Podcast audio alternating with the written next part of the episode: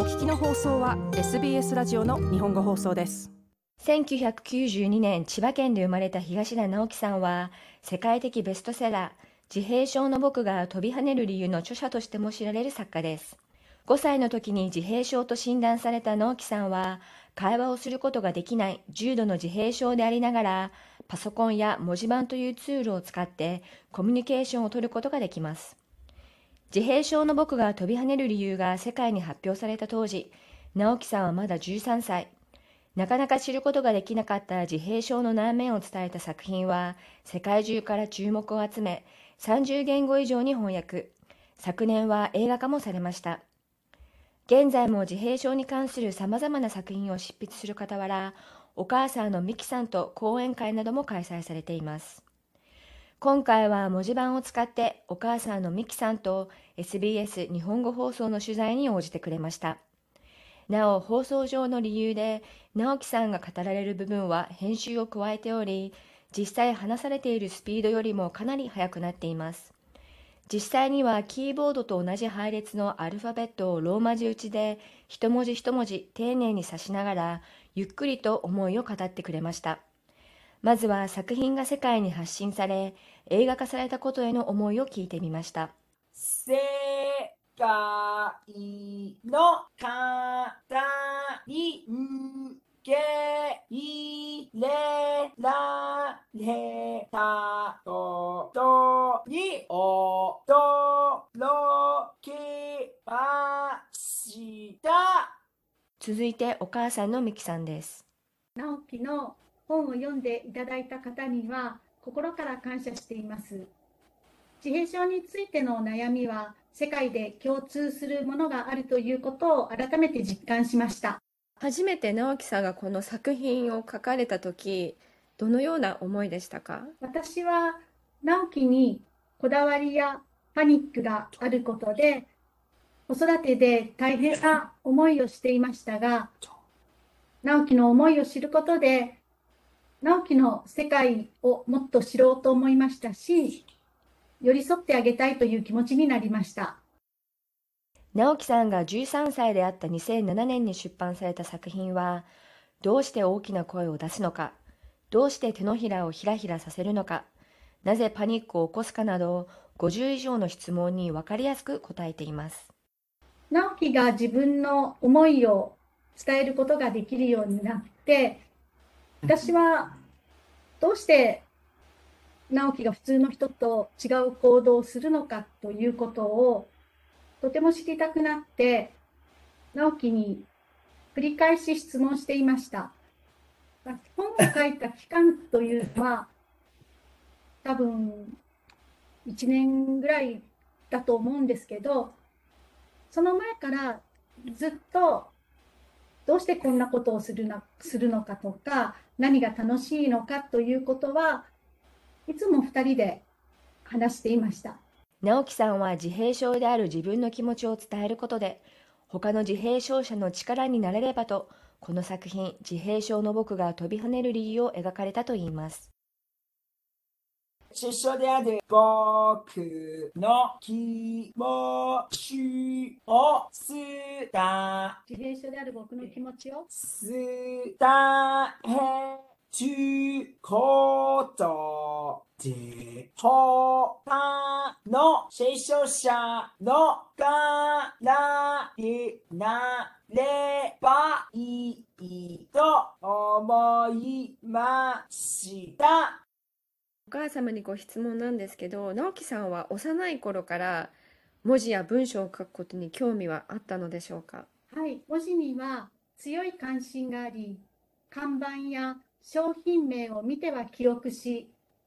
磁石のペンで書くお絵かきボードや空中に文字を書いていました。文字盤をあのコミュニケーションツールに取り入れるようになってから直樹さんにどのような変化があったと感じられましたか？もしかしたらこれでコミュニケーションが取れるようになるのではないかという気持ちになったみたいで以前に比べて前向きになったと思います。直樹さんが自閉症と診断され子育てをされてきた当時お母様はどのような心境でしたか？やはり自閉症という障害があの今もその原因や治療法などあの解明されていない部分が多いと思います。治らない障害だということだけでなく、何をしてあげればいいのかというのがわからなかったので、余計に私を落ち込ませました。それでも時間が経つうちに自分なりにできることをやろうと思うようになりました。直樹さんは執筆活動の他にもお母さんと講演会を行い、理解されにくい自閉症の難面を伝えたり、自閉症の家族がいる人々の相談を受けたりしています。直樹だけだとどうしても、あの長時間あの皆様の前でお話しするっていうのもちょっと負担が大きかったり、あのどうしても子育てに関する皆さんの疑問とかがたくさんあって、あのそれを直樹が全て答えるっていうことも、はい、難しいので、はい、あの子育てについては私の方でお答えさせていただいてます。この二人での活動ってもうどれくらいされてるんですか？あの、一番最初に、あの、やっぱり本を出版したことがきっかけで、あの、講演のご依頼をいただくようになって、あの、中学生の時にも何回か登壇させていただいたんですけど、まあ、ちょっと学業を優先したいっていう思いもあって、本格的に始めたのは、通信制の高校を卒業した後ぐらいになります。あの、自閉症者って言っても、幅が広いっていうか、いろんなタイプの方がいらっしゃるので、もう一つの例として、はい、聞いていただければいいかなっていうふうに思っています。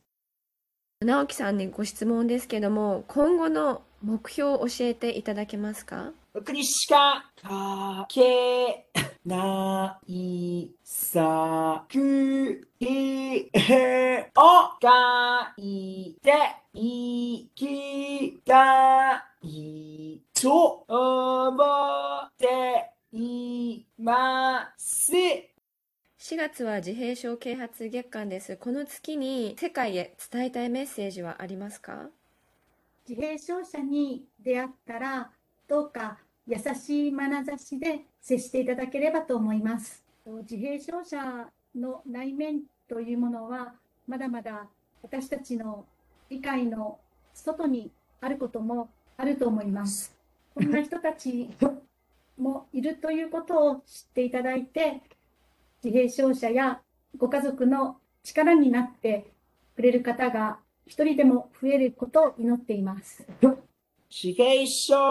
であっても不幸だと思わない自閉症であっても不幸だと思わない世の中で世の中であってほしいです。自閉症であっても不幸だと思わない世の中であってほしいです。